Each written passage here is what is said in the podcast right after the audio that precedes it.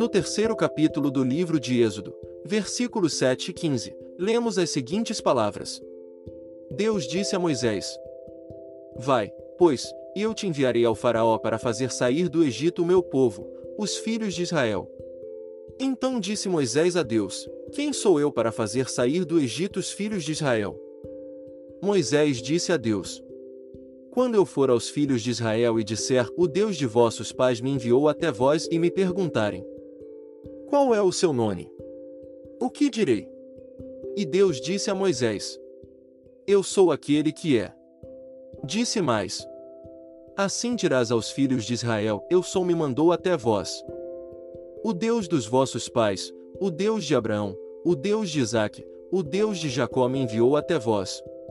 Este é o meu nome para sempre e esta será minha lembrança de geração em geração. No versículo 20, lemos: Eu sou o Senhor, teu Deus, que te fez sair da terra do Egito, da casa da escravidão. Quando você diz eu sou, está anunciando a presença do Deus vivo no seu interior. Está declarando que é. Pode dizer, por exemplo, eu sou iluminado. Eu sou inspirado. Eu sou divinamente guiado. Eu sou saudável. Acostume-se a viver nessa atmosfera, porque todas as qualidades que você liga ao sentimento de eu sou, com plena consciência do que está fazendo, tornam-se realidade em sua vida. Se, por acaso, você se sente deslocado no mundo, Achando que ainda não encontrou seu verdadeiro lugar nele, faça esta pequena prece, que é simples, mas muito poderosa. Eu a ensinei para pessoas do mundo inteiro. Diga: Estou no meu verdadeiro lugar. Estou fazendo o que gosto de fazer. Sou divinamente feliz. Sou divinamente próspero. Repita muitas vezes essas palavras com sentimento, compreendendo seu significado. Então sua mente mais profunda se encarregará de lhe abrir todas as portas. Seus talentos ocultos lhe serão revelados e em pouco tempo você encontrará o lugar que lhe pertence e passará a se expressar no nível mais elevado possível para você. Eu sou significa conscientização, a percepção incondicional, o princípio vital. Os hindus usam a palavra Om para expressar o mesmo princípio. Ela significa ser, vida, percepção e o absoluto, ilimitado significa o ser sagrado que habita a eternidade, cujo nome é perfeição. Afaste sua atenção do seu problema, seja ele relacionado à doença, seja a carência, seja a limitação. Focalize seu pensamento em seu ideal, sua meta, seu objetivo. Diga, por exemplo: Eu sou perfeito. Eu sou pleno de energia vital. Eu sou forte. Declare ser o que você anseia ser. Alegre-se com sua nova situação, emocione-se com ela. Então, a antiga condição desaparecerá e você vivenciará o júbilo da prece atendida. Diz a Bíblia: Não precisarás lutar nesta batalha. Fica ereto e quieto, e vê a salvação do Senhor. A palavra salvação, no sentido espiritual, vem de um antiquíssimo termo hindu que significa solução para um problema, resposta para uma prece. Quer dizer também que você está salvo do medo, da ignorância e da superstição. Salvo da doença, da contaminação, da carência e de todos os tipos de limitação porque tem consciência da presença divina em seu ser e da sua capacidade de entrar em contato com ela. Quando clama pela presença, ela responde. Ficará com você na adversidade, irá colocá-lo no refúgio do Altíssimo porque você conhece seu nome e seu nome é natureza.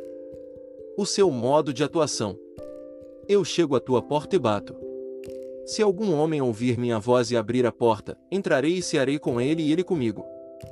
A presença divina está sempre batendo na porta do seu coração, sempre procurando se expressar através de você nos níveis mais elevados.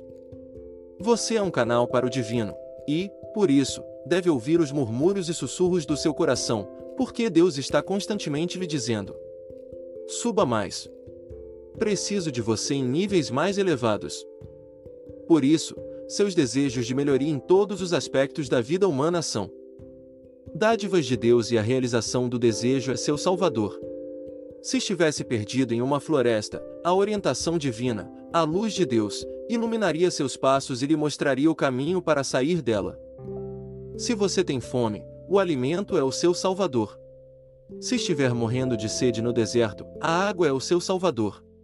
Se estiver preso, a liberdade é o seu salvador. Se estiver doente, a saúde é o seu salvador. Portanto, a resposta e a conscientização salvador estão no seu interior porque Deus habita no fundo do seu ser. Diz a Bíblia: Eu me rejúbilo em Deus, meu Salvador. Fique imóvel e veja a salvação do Senhor. Essa recomendação significa acalmar as engrenagens da sua mente. Clame sempre a essa infinita inteligência e ela lhe responderá. Se pedir um peixe, ela não lhe dará uma serpente. Se pedir por pão, ela não lhe dará uma pedra, ou seja, ela se tornará a encarnação do seu ideal. Tenha profunda convicção de que tudo está bem, apesar de o raciocínio lhe dizer que o problema é insolúvel. Não se deixe abater, fique imóvel. Vive em um clima de vitória e ela será sua. Tendo visto o fim, resolvido o problema, você cria os meios para sua realização. Contemple o final feliz. Conscientize-se de que todo o poder divino fluirá para o ponto focal da sua atenção. Eu sou é o puro ser não condicionado. É o poder criativo infindável. Eu sou significa o infinito, que é o Deus Pai Mãe que reúne os princípios masculinos e femininos. Os antigos hebreus diziam que Deus, para criar, dividiu-se em dois: homem e mulher. Então Deus concebeu-se a ser o sol, a lua e as estrelas. Concebeu-se como humano e todos os arquétipos ou modelos foram dados ao seu aspecto feminino, que é chamado ventre de Deus, que criou todas as coisas em sequência e trouxe à luz, e tudo o que existe no universo. Não existe nada que não tenha sido criado dessa maneira. Você também foi criado assim, também é homem e mulher. A mente consciente é o homem, o subconsciente é a mulher. Tudo que você impregnar no subconsciente seu aspecto feminino ele traz à luz, quer seja bom, quer seja ruim, quer seja neutro. Você pode afirmar que é homem, mulher, americano, europeu, pai, mãe, médico, republicano ou democrata que são fatos sobre sua pessoa, mas isso representa uma limitação do infinito, pois Deus não tem limites. Esses estados são expressões construtivas do infinito. Dizer que Deus é qualquer coisa implica limitação ou circunscrição. Deus é infinito. Os homens são algo em particular. Um ser humano é a individualização da consciência divina. Emerson disse: Cada homem é Deus caminhando pela terra. Em outras palavras, Deus tornou-se humano, portanto, a humanidade é Deus em limitação. Cada indivíduo nasceu com certos dons, talentos e habilidades, todos são únicos. Não existe ninguém no mundo igual a você, porque você é. Talvez tenha inclinação para a mecânica, para a música, para o espiritual, e assim por diante. Somos todos diferentes, não há duas folhas de grama iguais nem dois flocos de neve ou duas raízes iguais. Uma das leis da vida é a diferenciação infinita.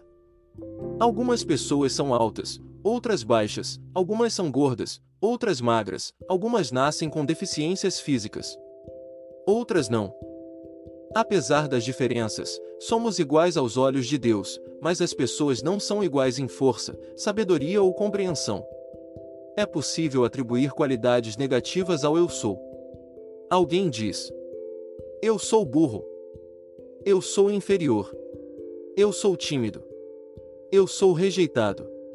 Eu sou doente. Eu sou infeliz. Eu sou pobre. Lembre-se, porém, aquilo que foi atribuído ao eu sou com emoção, com um sentimento profundo, é o que você se tornará. Tais atribuições acontecerão se você continuar a repeti-las, porque a repetição fará com que saiam da sua mente racional e se afundem no subconsciente. Como sementes, darão origem a frutos da sua mesma espécie. Por isso, preste atenção para não atribuir nada que não seja nobre, digno e divino ao Eu Sou. Buscai primeiro o reino dos céus e sua justiça, e tudo mais vos será acrescentado. Qual é o significado dessa frase? O reino dos céus ou Deus está no interior do seu ser.